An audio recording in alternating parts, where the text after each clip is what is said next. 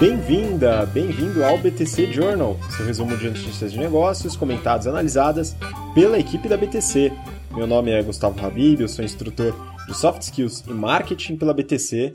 E no episódio de hoje, dia 9 de abril de 2020, no meio da quarentena coronística, falaremos sobre IRB e seu prejuízo, Magazine Luiza e ações para conter a crise, presidente da Saraiva sai do barco, é, coronavírus é, faz produção da Chanel mudar e produzir máscaras.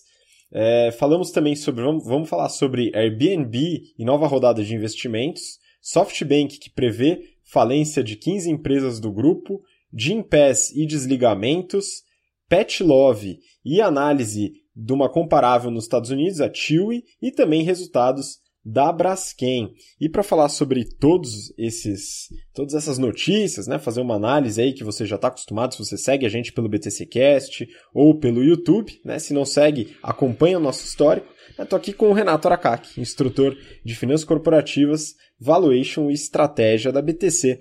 Fala aí, Renato, como é que estão as coisas? Fala aí, Gustavo, tudo bem? Fala, pessoal. Né? Espero que todos estejam salvos e com bastante saúde aí nessa quarentena.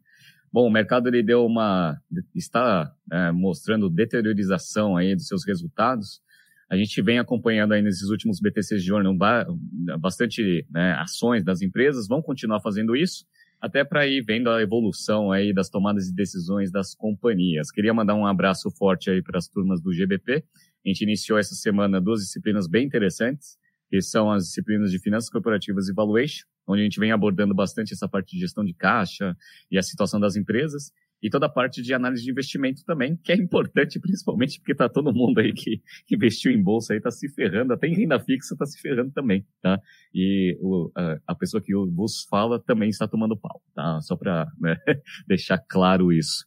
Então, a gente tem bastante coisa que a gente está discutindo. Se você quiser, a gente já está com as turmas é, abertas aí para o segundo semestre do General Business Program entre no nosso site www.btcompany.com.br/gbp para a gente né, transportar aí todo o nosso conhecimento e discutir esses fatos bem atuais, que é o que as turmas atuais aí do GBP vêm é, apresentando. Inclusive, algumas notícias aqui que a gente vai abordar foram solicitações dos alunos né, fantásticos do GBP que a gente está ministrando as aulas agora. Então, vamos para cima que tem coisa para caramba para a gente falar.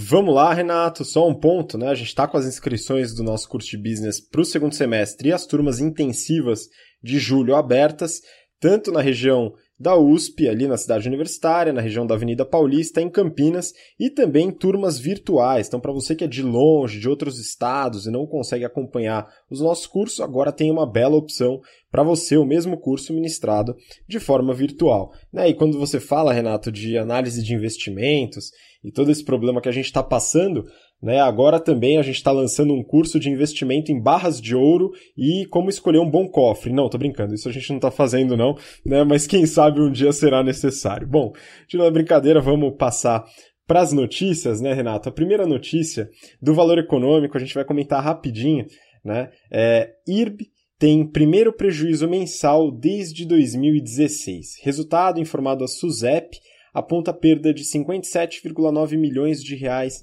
em janeiro. Renato, aqui só para comentar, né, porque a gente já falou é, da IRB, né, e dos resultados de toda a briga que deu, aquele negócio do, do Warren Buffett, né, toda a discussão que deu em relação a esse tema. E aí, primeiro prejuízo reportado desde 2016, né? A situação não está muito fácil para a IRB não, né? É, pois é. Eu falo que algumas empresas passam por aquelas fases ruins, né? Então a gente já falou lá da CVC, que está já quase dois anos em fase ruim, aí veio, obviamente, né, comprovar né, essa fase com o coronavírus. O IRB também. O IRB foi uma fase muito ruim nesses últimos meses. Então, a gente já estava lá com aquele relatório da esquadra, que a gente já falou aqui, né, é, questionando os números, etc e tal, a galera não conseguindo rebater. Aí veio a notícia do Warren Buffett, que aí foi desmentida pelo próprio Warren Buffett, e aí as ações caíram de novo, aí CEO e CFO foram demitidos, etc. E aí veio o coronavírus. Por que, que o coronavírus também é uma notícia ruim para a parte de seguros? Como a gente discutiu na semana passada, é, primeiro, né, é uma resseguradora, ela divide o risco com as seguradoras. E a gente avaliou semana passada que nessa fase que a gente passa, as seguradoras agora elas vão tomar bastante calor. Por quê? Porque vai ser né, acionado muito fortemente os seguros, o índice de sinistralidade, de uma forma geral, ele vai aumentar bastante. E aí, obviamente, isso prejudica muito os resultados da, desse setor. A gente já tinha adiantado isso semana passada. Essa notícia aí, ela só corrobora coisas que a gente já vem discutindo. Me perguntaram, né, no, no na aula de sábado, se a, a IRB ia sofrer agora com o coronavírus. Eu tinha falado que era quase que certo, né? Porque ela é uma resseguradora, então ela divide os riscos.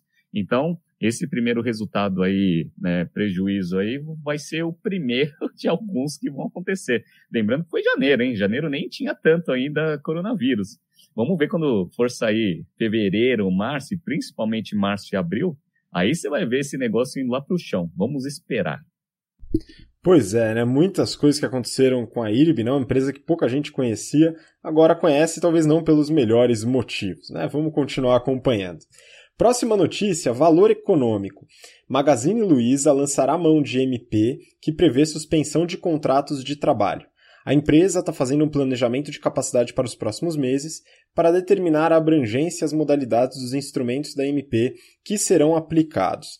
Renato, a notícia ela fala basicamente dos esforços da Magazine Luiza para não precisar demitir. Inclusive, é, são constantes as entrevistas que a Luiza Trajano é, coloca na imprensa né, sobre a importância de manter os funcionários e a Magazine Luiza tem é, executado algumas ações é, de mitigação antes de prever as demissões. Né? Eventualmente, uma hora talvez tenha que acontecer. Né? Mas eu queria entender sua visão, Renato, dessa, desse esforço da Magazine Luiza nessa crise. Como é que você vê isso daí?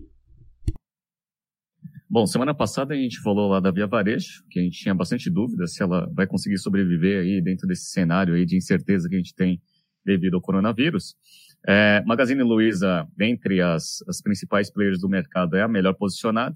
Ela está com caixa forte, é, mas mesmo assim, ela já anunciou que ela vai emitir dívida para o mercado, vai meter umas debentures aí para tentar dar uma reforçada no caixa. Obviamente, a taxa de juros vai ter que ser alta para caramba para conseguir captar nesse cenário horroroso. E assim, é aquele negócio que a gente falou. Se a, a crise se estender por muito tempo, inevitavelmente as empresas vão ter que ir para algumas ações mais radicais. O que a gente vê é que a Magazine Luiza está tentando, dentro daquele esforço que a gente já comentou há três semanas atrás, de tentar fazer as melhores alternativas né, no curto prazo para não chegar nas partes radicais. Então, ele vai usar, usufruir aí da MP, que foi uma, uma medida provisória para dar uma ajuda né, e uma segurança minimamente jurídica para as empresas, para tentar né, reduzir carga de jornada, reduzir um pouco da folha de pagamento, porque, cara, por mais que ela seja a melhor posicionada em termos de omnichannel, as lojas físicas representam muito da receita. Muito, aliás, muito mesmo, né? O e-commerce ainda estava lá crescendo, estava com uma perspectiva boa. Então, assim, por mais que ela tenha um e-commerce forte, não vai conseguir sustentar a empresa se esse negócio ficar por muito tempo. Então, né, a primeira coisa que eles já anunciaram para o mercado é que eles vão já começar a usar aí os termos para reduzir um pouco de custo fixo. Segunda coisa que eles fizeram, que também é uma boa prática, já conseguiram né, anunciar para o mercado que eles vão emitir título de dívida para tentar dar um reforço no caixa. Tá? Apesar do caixa estar tá forte, vão dar mais um reforço porque ninguém sabe né, quanto tempo esse negócio vai durar. Então, vamos ver. Tá? Mais uma empresa aí que vem tomando bastante ação para ver se consegue sobreviver de uma forma melhor aí antes de ir para a parte radical. Se demorar muito, infelizmente, daqui um mês, mais ou menos, a gente vai ver algumas tomadas de decisões um pouco, um pouco mais radicais mas a gente é, a, a, até acha muito bom, né, e, e gosta de colocar isso aqui como um elogio para a Magazine Luiza, tentando, né, de todas as formas, ver métodos para não prejudicar bastante seus funcionários. Exato, Renato. Na minha visão, também acho que a Magazine Luiza mostrou uma boa maturidade na gestão da crise, tanto pela preparação, né, todo aquele trabalho que a gente comentou há três semanas, que, que nem você comentou, de reforço de caixa, de uma estrutura é, um pouco mais é, parruda financeira para segurar momentos é, difíceis. Agora está se mostrando isso, ela consegue segurar medidas radicais por um bom tempo, executando alternativas, né? tanto redução de salário de executivos, de conselho, é, eventualmente nos próximos dias deve ter uma parcela dos funcionários atingidos pela redução de carga de trabalho com consequente redução de salário, né? É uma medida já um pouco mais, é, um pouco menos popular, vamos dizer, que eventualmente vai ser necessária antes de aplicar as demissões. Né? Então eles estão fazendo todo o possível dentro de várias alternativas, que não é o que toda empresa está fazendo. acredito que é uma boa prática que eles estão executando. Vamos continuar acompanhando. Né? A Magazine Luiza que deu esse resultado muito bom no ano passado. Né? E aí, falando sobre demissão, né? ninguém quer ser demitido num momento como esse. Mas, Renato, tem gente que se demite num momento como esse, né? que é o que aconteceu com o presidente da Saraiva. Né? A notícia do valor econômico: presidente da Saraiva se demite após suspensão de pagamento a editores.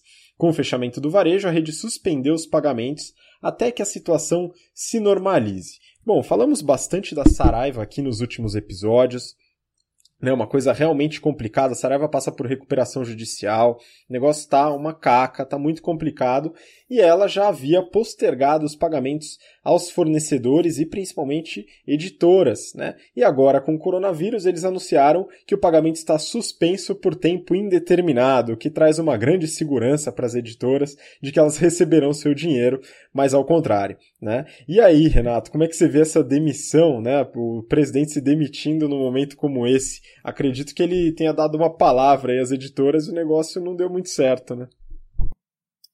Pois, pois é, cara.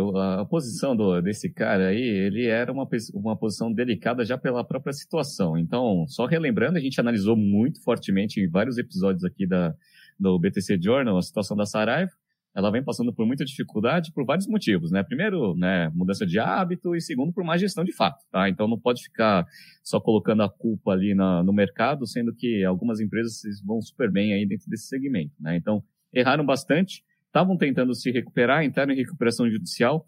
O mercado editorial, ele estava sofrendo muito por causa da, da, da saída, né, de FINAC, Livraria Cultura e a Saraiva passando por dificuldade. E aí o que acontece? Você vai lá numa recuperação judicial, se senta com todos os credores, é um processo bem difícil, onde você olha no olho dos credores, dos fornecedores e fala o seguinte, ó, eu não vou te pagar tudo que eu te devo, mas vou te pagar uma parte aqui parcelada em vários anos, tá? Você aceita? Dou minha palavra, né? O cara vai lá e vai e assina a recuperação judicial. Aí chega coronavírus, o cara fala assim, ah, não vou mais pagar. Cara, eu sei que isso pesa. Não foi, eu ainda não vi nenhuma entrevista de fato, né? Ou seja, que o próprio presidente, né, expõe as razões reais. Mas o que eu acredito é isso, né? O coronavírus ele pegou muito forte a, uma empresa que já estava ruim. E aí ele teve que tomar uma decisão radical em, do lado da empresa, que foi parar de pagar os fornecedores. E aí, obviamente, esse negócio ele vai destruir né, o setor editorial aqui no Brasil, infelizmente, tá? porque é a melhor, é a maior empresa do setor. E como ele deve ter dado a palavra lá no, no, no processo de recuperação judicial, acho que ele se sentiu meio mal aí de ter feito isso, pediu demissão. Vamos ver, né?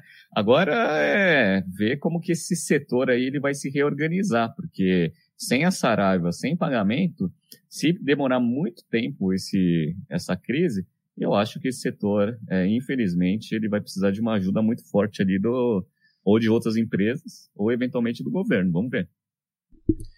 Pois é, Renato, você tocou num ponto também que eu acho importante. Né? Em todos os comunicados oficiais da Saraiva, você vê uma tentativa de justificar as dificuldades, a recuperação judicial, colocando a culpa no mercado, no hábito de consumo de leitura e uma série de outras justificativas é, que eu acredito que sozinhas podem contribuir, mas definitivamente não são únicas responsáveis pelo problema ou eventual falência de um negócio. Né? Então teve muito problema de gestão, com certeza, teve falta de flexibilidade na hora de analisar novas possibilidades, novos modelos de negócio, utilizando ex experiências passadas. Né? Então é importante que, que façam realmente uma, uma crítica interna. Né? Agora o CEO não mais, ele vai, vai dar uma passeada, mas pelo menos o conselho, né? os, os principais acionistas, para entender que o negócio precisa de fato mudar completamente, né? ou vai ter que fechar as portas definitivamente. Né? Vamos acompanhando. Bom, seguindo, próxima notícia. Essa é da Época Negócios.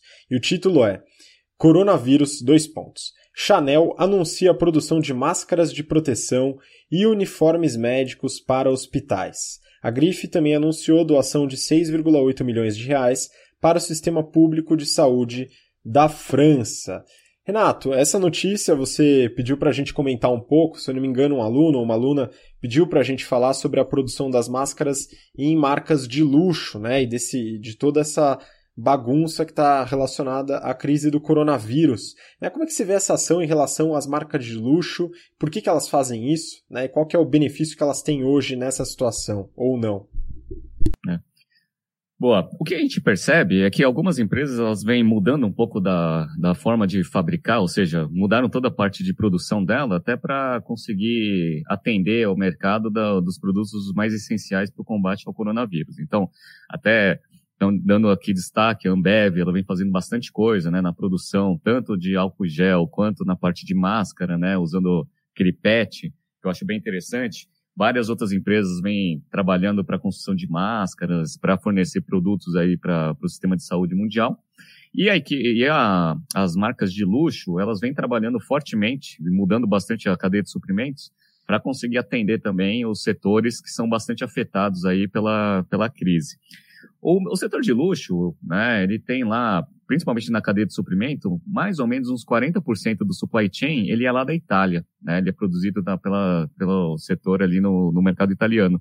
Como é um dos países mais afetados dentro da Europa, né, junto com a Espanha, é, por causa da crise, então essas marcas, elas mesmas, elas foram, se reorganizaram em termos de produção para conseguir atender essa alta demanda desses produtos aí que estão com alta demanda lá no, lá na, na Europa, né? Então, máscara é uma das coisas, sem contar outras coisas também, tá? Isso é um, um ponto. Então, isso daí é uma coisa bacana. O que a aluna tinha perguntado é qual que é o efeito dessa crise para o mercado de luxo. Porque geralmente o mercado de luxo é um mercado que sofre pouco com crises econômicas. Só que qual que é o problema? O problema é que essa crise é um pouco diferente. Ela não é uma crise econômica só por falta de produto ou por, é, por falta de é, dinheiro né, da população. Ele é uma crise de, de, de, de demanda mesmo, de quebra de demanda. Ou seja, você entra em lockdown, você não pode circular. E aí esse negócio ele atinge muito forte o mercado de luxo, por quê? Porque o mercado de luxo ele tem todo aquele negócio de experiência, estratégia de diferenciação, coisas que a gente aprende, ensina aqui nas aulas de estratégia. Então, a loja física, ela tem um, um papel muito forte na agregação de valor, né, dessa proposta de valor das marcas de luxo. E elas estão fechadas. Então, elas estão fechadas, a receita vai para zero. Perfeito. Qual que é o outro canal de distribuição muito forte? São as multimarcas, ou seja, são é, maisons que vendem várias marcas de luxo, inclusive, né? É, as marcas de luxo das marcas lá que pediram para eu analisar, que é a Hermès e a Kering, né? Que tem várias marcas. Então, assim, essas maisons também, é, majoritariamente são lojas físicas que também estão fechadas, que também não estão com receita, né? Então, esse canal de distribuição também está fechado. E elas, até pela proposta, não aderiram muito forte ao e-commerce né? Até por causa de tudo isso que eu estou explicando. Então, o canal e-commerce, ele também não é um canal muito forte, né? Nunca foi um canal muito significativo para as marcas de luxo. Então, quando a gente olha, né, esse cenário, a gente percebe que eles estão com um problema de receita absurdo, né? Porque todos os canais estão praticamente fechados. E outra, um grande mercado consumidor de produtos de luxo é a China, né? O mercado asiático que estava fechado até pouco tempo atrás. Agora a gente está vendo aí que está começando a voltar as atividades lá em Wuhan, Wuhan, etc e tal. Mas assim, cara, ficou aí uns dois, três meses praticamente sem faturamento ali na China. Então, é, é, esse que é o impacto né, nas marcas de luxo. Então, os canais principais de distribuição eles estão fechados. E isso daí, consequentemente, vai causar muito problema. O bom é que essas marcas elas têm um, uma agregação de valor né, do brand equity muito forte. Então, quando o mercado voltar, certamente ele vai ser um mercado que vai voltar rapidamente. Tá? Então ele volta para os patamares anteriores, até por causa daquela proteção, né? Porque a galera que tem mais dinheiro, ela é menos impactada com esses problemas de, de, de economia. Mas, nesse momento agora, né, e até né, esse lockdown é, acabar no mercado, elas vão sofrer bastante porque elas não têm né, mais os canais de distribuição. E aí elas mudam a produção para conseguir fazer máscara, que também agrega bastante valor no Brand Equity no médio prazo. Muito bom. Interessante a gente analisar esses mercados diferentes. Né? O mercado de luxo, como você falou, ele é muito menos pujante dentro do e-commerce, né? Tem a experiência da compra na loja e nessas multimarcas é, de alto luxo. Né? Isso daqui realmente fecha um canal que, que poderia funcionar nesse momento. Né? Mas também, por serem empresas que trabalham com margens altíssimas, é, tem um caixa muitas vezes muito mais saudável que permite uma certa segurança no momento de lockdown. Né? Então é importante fazer toda essa análise para entender como esse mercado pode se comportar numa crise como essa, né, mesmo sendo um pouquinho mais duradouro. E como você falou, também fortalece brand equity e as ações sociais da empresa ao produzir as máscaras e as vestimentas de hospitais, que é o que a Chanel, por exemplo, está fazendo. Então, uma atitude interessante da empresa. Bom, vamos seguir, Renato. Próxima notícia, agora a gente entra no mundo startup. Né? Vamos começar com o Airbnb. Né? Airbnb é bastante afetado pela crise. Né? Eu peguei uma notícia aqui do TechCrunch e uh, o título é Airbnb raises another 1 billion dollars, tá? Então, basicamente, através de private equity, de investidores, vai levantar mais um bilhão, né? Nesse bolo, se eu não me engano, Renato, depois pode até me corrigir, mas eu acho que tem dívida também, né? Com promessa de retorno, como se fosse uma, um junk bond, né? É, mas é o Airbnb, mais uma rodada de investimento e como tá o valuation? Isso que eu quero saber, Renato. Me conta um pouquinho dessa situação aí. Bom, a gente vem acompanhando também os movimentos do Airbnb, porque a princípio seria um IPO esperado aí para o final do ano passado, e aí eles tiveram que fazer um, um pequeno adiamento, e aí já estavam né, se preparando para fazer essa abertura de capital em 2020. A gente estava com bastante expectativa de ver os números, mesmo porque toda vez que você tenta e já anuncia que vai fazer uma abertura de capital e não consegue, certamente os números não estão muito bons. então, é, a gente já estava nessa expectativa dos números não estarem lá daquele jeito que os investidores gostam. Aí o que aconteceu? Veio o WeWork, que deu um pouco de racionalidade aí para a galera, e aí veio o coronavírus agora que atingiu bem no coração do negócio principal ali do, do Airbnb. Beleza.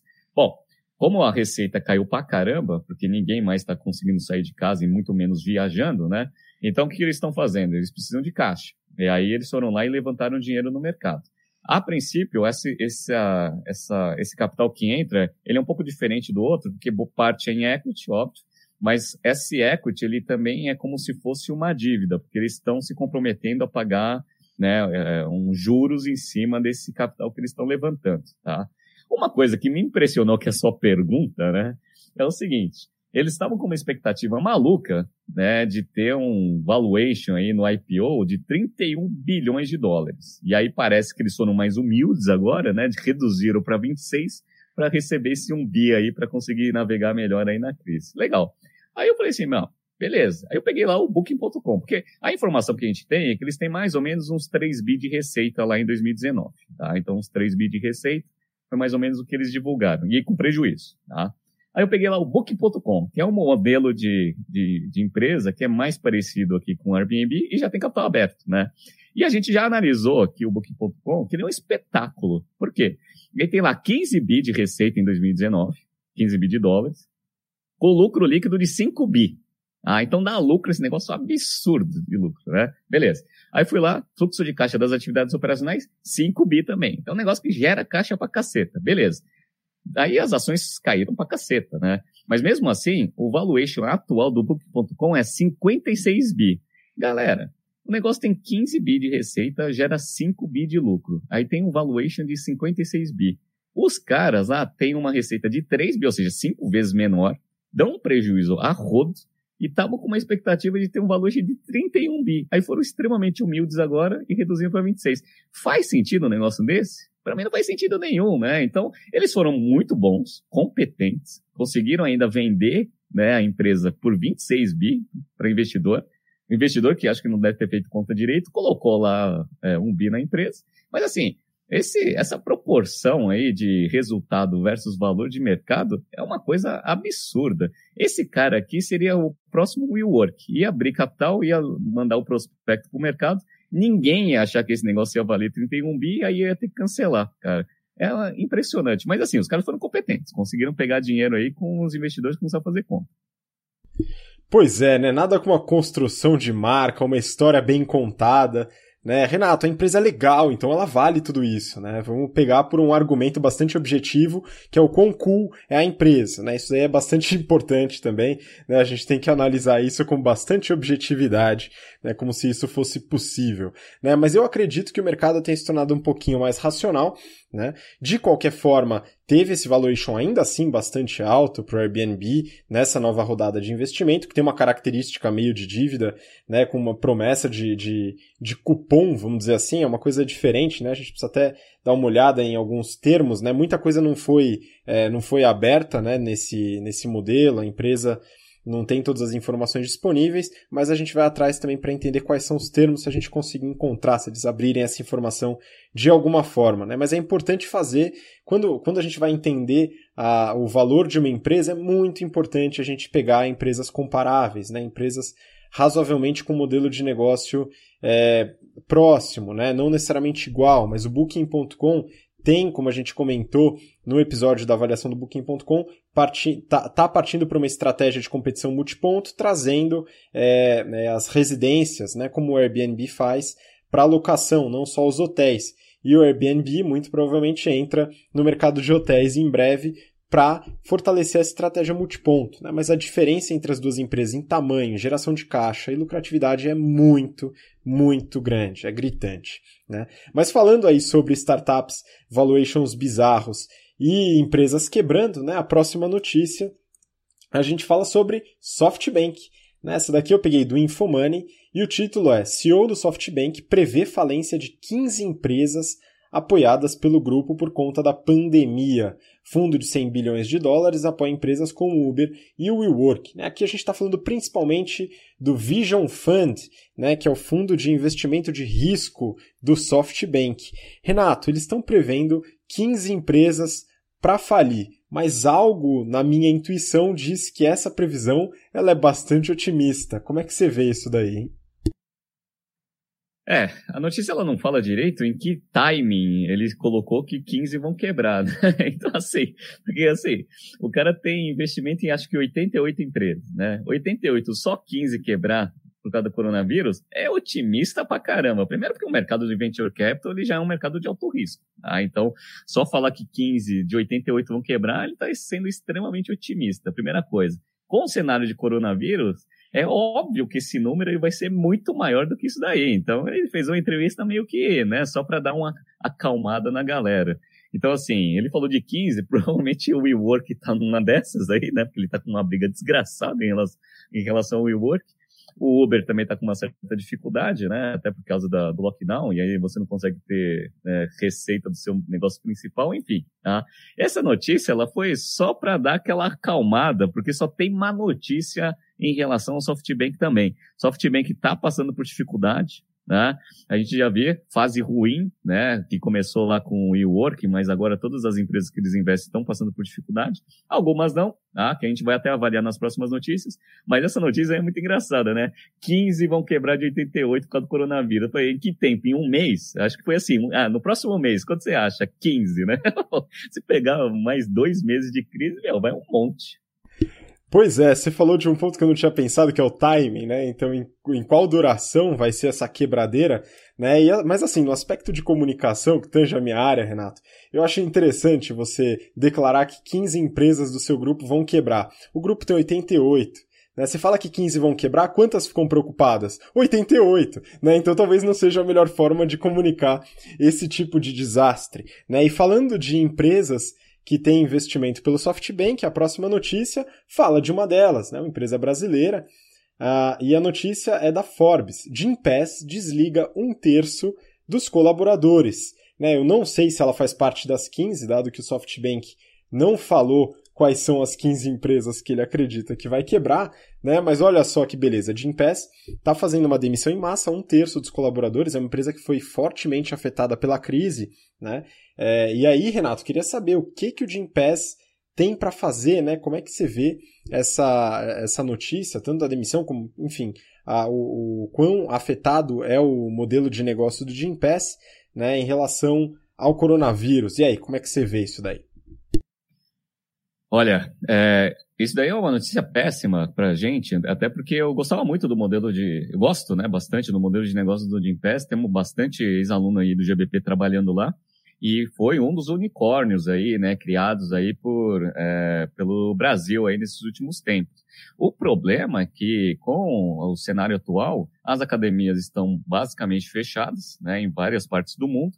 Se a academia está fechada e a galera não consegue sair de casa, consequentemente tem um serviço que te permite ir para a academia com um custo mais acessível e com flexibilidade, também deixa de fazer sentido. Então, o que provavelmente deve ter acontecido é uma quantidade absurda de gente cancelando os seus planos, tá? Inclusive, eu estou até pensando, porque o meu também, eu tenho planos de Gympass, eu adoro Gympass, mas também não estou saindo de casa e estou achando que vai ficar por muito tempo, né? Mas aí depois eu vejo isso lá com o pessoal do Team Pass. Então, como eles tiveram muito cancelamento, obviamente ele foi muito afetado. E aí, para você, né, que é muito afetado, você tem que tomar umas ações um pouco mais radicais. Muita gente vai tentar comparar esse negócio com o negócio da, da Magazine Luiza. Vai falar assim: olha o Team Pass aí, que não é que nem a Magazine Luiza, que faz de tudo para se recuperar. Cara, mas é assim, né, eu, eu, eu, me coloco muito na pele do, do, do empreendedor, né? Do, do, do executivo que está tomando a decisão lá. Cara, tem mercados que são muito afetados, tem mercados que são afetados, né, num tempo um pouco mais longo, tá? Então, assim, quando a gente viu lá a CVC tomando ações radicais, eu entendo, cara, é um mercado que está tomando, né, um calor violento no curto prazo. O Gimpass também. Então, ele tem que tomar algumas ações rápidas. Então, assim, cara, não estamos não, não aqui para julgar. Ele está assim, cara, se foi a análise que ele fez e ele tinha que reduzir esse custo, cara, tinha que fazer, não tem jeito. Então, não, não é para jogar pedra no negócio. Entenda, a receita dos caras deve ter caído muito, né? E sem perspectiva de, de volta. Esse é o problema, tá? Então, tomaram ação. Era uma empresa que estava muito bem, estava crescendo bastante. A gente elogiou bastante, né, o nível de crescimento. Mas agora está sendo afetada. Vamos ver quanto tempo vai demorar para voltar esse negócio e se eles têm caixa para sobreviver. É uma das empresas do, do SoftBank. Espero que não seja uma das 15. Pois é, isso mesmo, né? É um setor que é bastante afetado eles acabam dependendo muito dos canais de distribuição, que são as próprias academias, né? E aí, enfim, é um mercado que tem, tem uma certa, um certo perigo né? Nesse tipo de crise de demanda, né? não a crise financeira no caso. Então é importante fazer essa análise e entender as ações que eles estão tomando para gerenciar a crise. E aí, mantendo no SoftBank, Renato, a gente tem mais uma notícia que eu achei interessante da gente compartilhar, que é do Brasil Journal. O título é o seguinte: Pet Love atrai SoftBank. Assinatura é um negócio bom para cachorro. Essa reportagem ela fala sobre o intuito do SoftBank, né, o processo aí de investimento de aproximadamente 250 milhões de reais na Pet Love, né, que é um e-commerce, né, o maior e-commerce de produtos pet no Brasil. E Renato, isso daqui é uma notícia interessante, porque a gente é, comentou é, faz alguns episódios aí, alguns episódios atrás, sobre a Pets e a possibilidade do IPO, que possivelmente foi postergada, né? Para quando não se sabe. E a gente falou muito do mercado pet e da possibilidade de, de crescimento do e-commerce para o mercado pet, que já é muito maduro, por exemplo, nos Estados Unidos e ainda está crescendo. Né? Aqui no Brasil ainda é insignificante. E a gente comentou também da, de uma estratégia que seria interessante para pets, de investir ou adquirir a Pet Love. Né? O SoftBank parece que está vindo primeiro. E aí, como é que você vê essa, essa, essa movimentação de mercado, hein?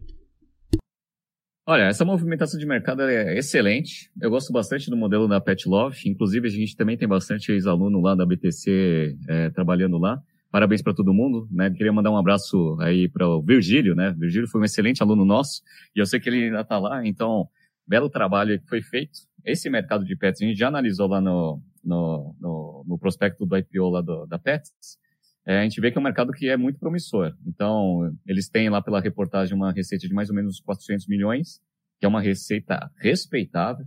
65% pelo que está descrito lá, bem de modelo de assinatura que eu explico esse modelo de assinatura nas aulas de Finanças Corporativas e Valuation, mostro quais são as vantagens, né? Até de você ter mais previsibilidade, você conseguir calibrar melhor a saída de caixa, né? Por causa de várias coisas que a gente analisa dentro das aulas. E eles receberam agora o aporte do SoftBank, 250 milhões. Não está muito claro qual que foi o valuation específico do negócio, né? Mas como você falou, internamente a gente discutia bastante. O que a Pets vai fazer depois que ela né, é, abriu o capital, né? Vai receber bastante dinheiro, uma das coisas que provavelmente eles iam fazer é fazer uma aquisição e a gente apostava que a Pets ia ser a, o alvo né, principal aí depois do IPO.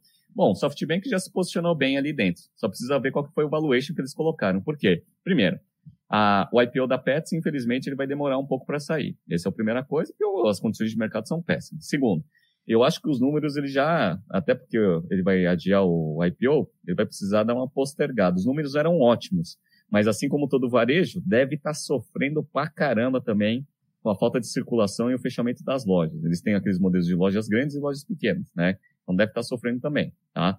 Então, assim, quando forem retomar os planos de abertura de capital, se retomarem, eu acho que os números vão estar tá bem piores do que estavam antes. Então, assim, até em termos de é, apetite de investidor, eu acho que vai estar um pouco diferente. Então vamos ver, vamos ver como que vai acontecer. Eu acho que é um posicionamento bom. Eu gosto bastante desse setor. E você fez uma análise de uma empresa que é o modelo comparável né, da Pet Love lá nos Estados Unidos. Você pode falar um pouco aí como que é essa empresa?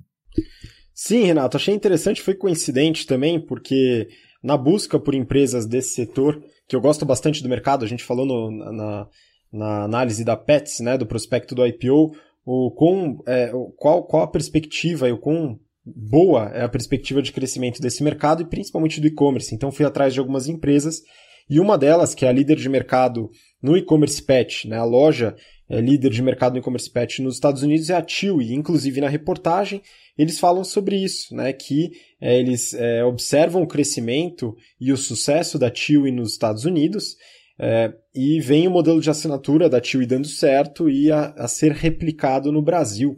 E é interessante porque a Chewy ela tem capital aberto, então os dados estão todos disponíveis. Né? Então eu vi aqui alguns dados, queria compartilhar com você e com o pessoal que está ouvindo, assistindo. Né? A Chewy, é, C-H-E-W-Y, né? Chewy.com, vocês conseguem observar lá, é um e-commerce né, de produtos pet. Ela foi fundada em 2011 né? Em 2012, faturava cerca de 26 milhões de dólares, né? então começou razoavelmente bem. E agora, 2019, fechou aí acima de 4 bi de dólares. A gente vai falar um pouquinho mais dos números. Em 2017, a Chewy foi comprada, né? a operação foi comprada pela PetSmart, né? que até então era um grande e-commerce do setor de pet que depois da compra, né, baseou aí suas operações na Chewy, que hoje é grande líder de mercado e responsável aí por praticamente todas as vendas da PetSmart. Né? Ela opera como uma subsidiária independente. Em 2018, teve a criação de uma outra marca da Chewy, que é a Chewy Pharmacy. Então, além de produtos de venda é, tradicional, também trabalha com medicamentos né, para o mercado pet. E o IPO foi em junho de 2019. Né? A gente vai falar um pouquinho dos dados do, de valuation também. Né? Falando dos, dos financials, é, em 2019, a, a, a é, teve uma receita líquida de pouco mais de 4,8 bi de dólares. Né? Foi um aumento de 37% em relação a 2018, que faturou 3,5 bi. Né? O lucro bruto, Renato, foi de 1,1 bi, isso dá uma margem de pouquinho menos de 24%. E o interessante aqui é que essa margem foi subindo ano a ano. Era 17,4% de margem bruta em 2018, 20,2% em, 2000, em desculpa, 2017, 17,4%, 2018, 20,2% e 2019, 23,6%. Né? E um dos motivos desse, desse aumento certamente está relacionado ao modelo de assinatura, né, que faz um aproveitamento muito bom da, da receita e, e, e, da receita recorrente, e também teve um aumento de ticket médio. Então, se a gente fala de ticket médio, né, o quanto que cada cliente compra mais ou menos é, por ida no, na Chewy, ele é de 360 dólares. Né? Era 334 em 2018 e 310 em 2017. Muito interessante. Né? Ainda na parte da receita, né, falando do crescimento de usuários, são cerca de 13 milhões e 500 mil usuários é, ativos da plataforma. Era 10 milhões em 2018. Né? Aí legal, a gente vai para a parte operacional. Né? É, a empresa teve uma despesa operacional total de 1 bi e 400, quase, quase 1 bi 400 em 2019. Né? Isso era de SG&A, né? despesas administrativas gerais, cerca de 970 milhões e de marketing 427 milhões, o que resultou num prejuízo operacional, Renato. A empresa queima, né, é, tem um prejuízo operacional de dois, é, 253 milhões em 2019.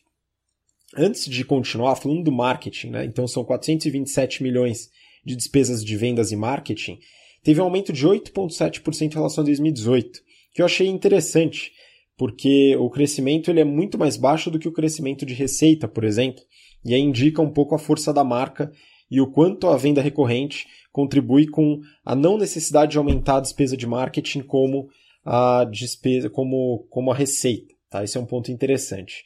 Bom, deu prejuízo operacional, obviamente isso se teve como consequência um prejuízo líquido de 252 milhões em 2019 e o EBITDA ajustado foi de menos 81 milhões. Né? Então teve um EBITDA negativo, tá? Prejuízo, como qualquer startup que conhecemos, então, quase todas. É, mas tem um ponto interessante aqui, Renato. Pela primeira vez, houve geração de caixa operacional. Então, o resultado de 2019 mostrou que a TIL gerou 46 milhões de dólares de caixa operacional. Então, legal, a gente vê essa melhoria no caixa operacional ao longo dos anos, né? Tava queimando caixa em 2017 e 2018, e o free cash flow ainda negativo em 2 milhões, então quase zerado o free cash flow, e era negativo em quase 60 milhões em 2018 e 120 milhões em 2017. Então a gente observa aí o free cash flow se estabilizando. Né? Legal, agora falando da parte de ações, né, de valuation. O market cap eu vi hoje, né, hoje é dia 8 de, de abril, o episódio vai ao ar amanhã. É, o market cap está em torno de 13 bi e 500. Né? Isso a um preço de preço por ação de 34 dólares. Agora é legal o histórico. Né? O IPO em junho teve um lançamento de mais ou menos 34 dólares por ação. Só que essa ação reduziu bastante e na prévia da crise do coronavírus estava em torno de 23 dólares. Né? E aí na crise, do coronavírus, na crise do coronavírus acabou subindo bastante, o que é curioso, né? mas por ser e-commerce, né? ter essa força da entrega, acredito que é, seja por esse motivo.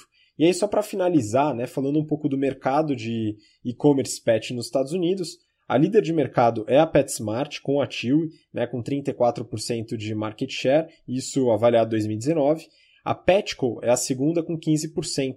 E aí tem um mercado bem pulverizado, mais de 50% dividido entre diversos outros, é, diversos, diversas outras empresas de e-commerce pet. Tá? Agora falando de canal, aí tem um, um probleminha, né, que a Amazon é a líder em é, distribuição, né, com 23% da distribuição do mercado pet. O Walmart é o segundo com 22% e a Chewy o terceiro com 20%.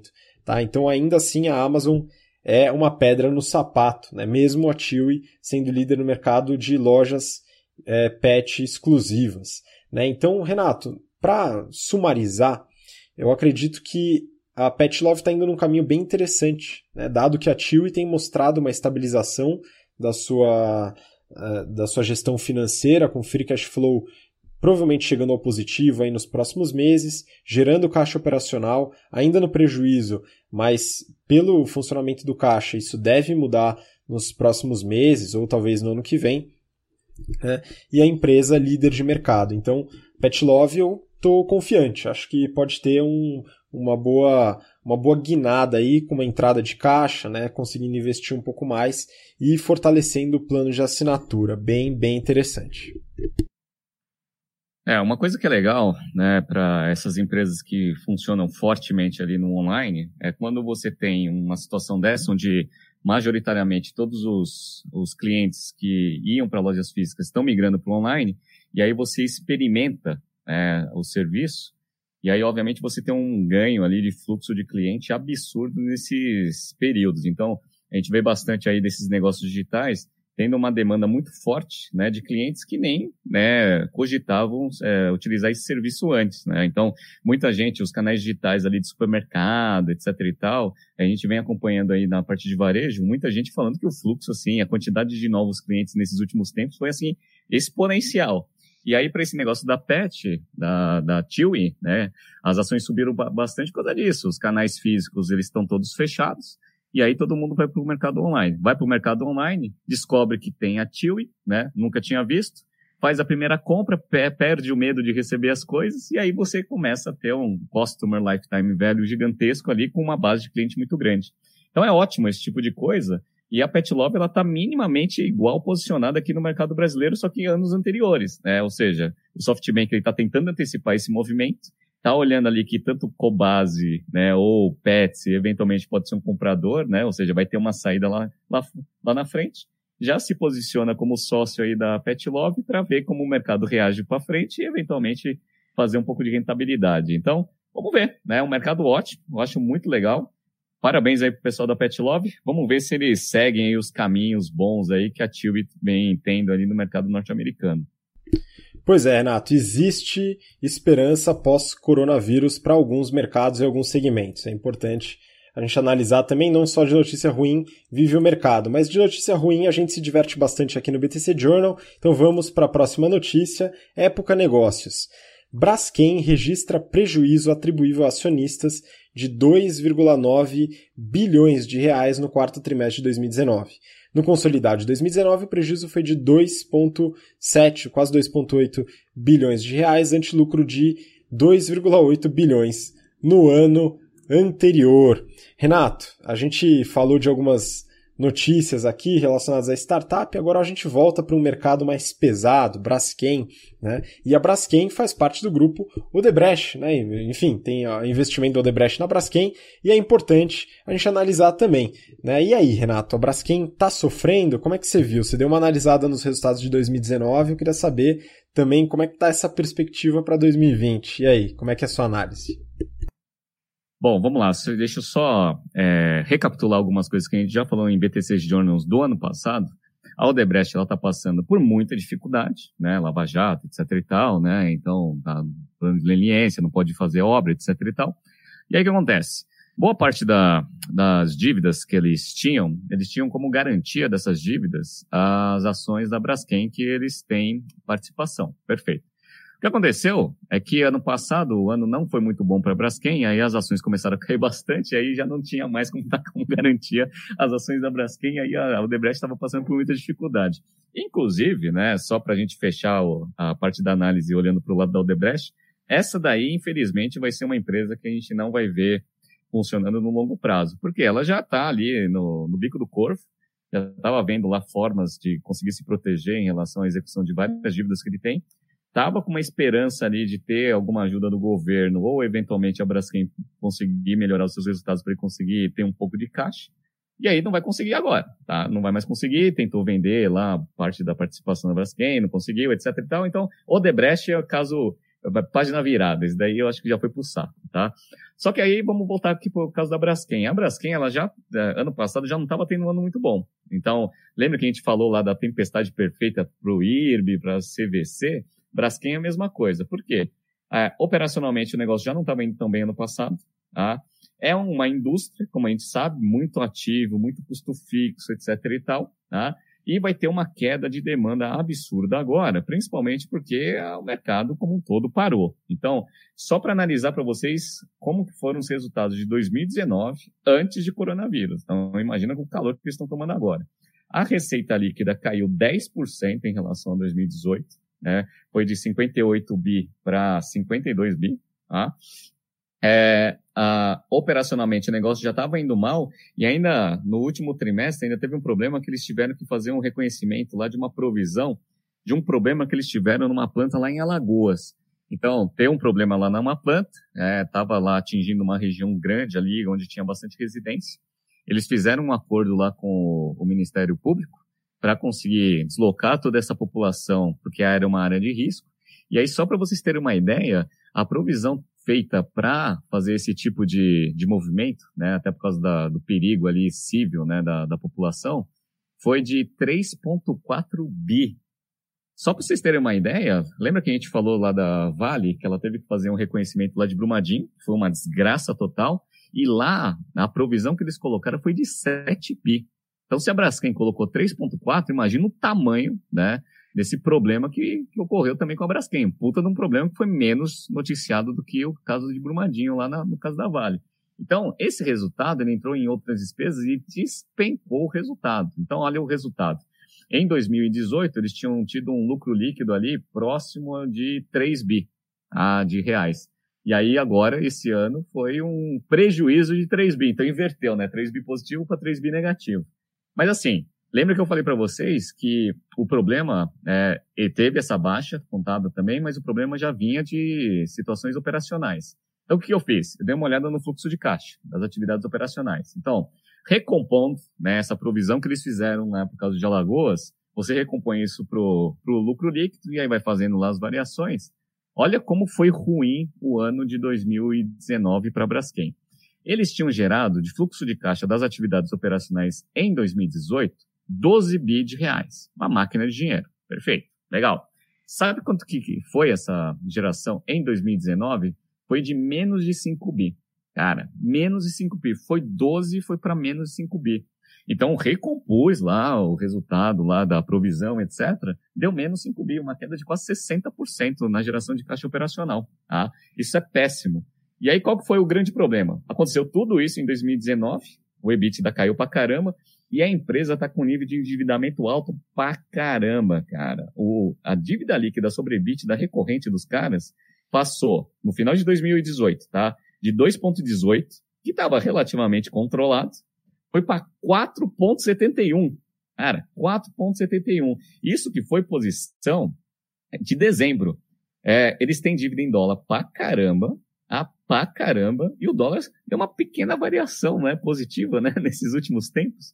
Então, assim, a situação da Braskem é uma empresa que eu vou começar a acompanhar daqui para frente, porque a gente vai ter que ver bastante ação que a Braskem vai fazer para tentar equalizar esse problema aqui, porque com queda de demanda, com esse nível de alavancagem altíssimo, dívida em dólar, com quebra de geração de caixa operacional, cara, vai ter uma operaçãozinha de M&A mais cedo ou mais tarde. Tá? Tô achando que a Braskem não vai né, funcionar de forma independente nos próximos meses. Vamos acompanhar uma situação péssima onde a empresa se encontra atualmente. Cara, essa é uma combinação realmente explosiva, né, da gestão de caixa, alavancagem, dívida em dólar, queda da demanda, né, realmente é problemático, né, e é por isso que é muito importante a gente ficar atento a todos esses aspectos estratégicos e financeiros da empresa, né, para entender qual que é a possibilidade de futuro. Muitas vezes vai precisar de uma operação de M&A para conseguir produzir bastante, dado que é uma empresa que tem uma importância estratégica é, por se tratar de uma indústria de base, né, é bem, bem relevante é, tanto para o país como para a produção de diversos outros da cadeia, né, de todos os clientes que acompanham essa cadeia. É né, muito importante. É legal que, que a gente trouxe essa empresa, né, mais uma empresa de indústria de base, a gente tem que trazer mais empresas dessa né, e compartilhar junto com as startups, achei interessante. Mas essa foi a última notícia do episódio de hoje. Então, Renato, se tiver algum recado final, quiser mandar sua despedida, manda um abraço para o pessoal.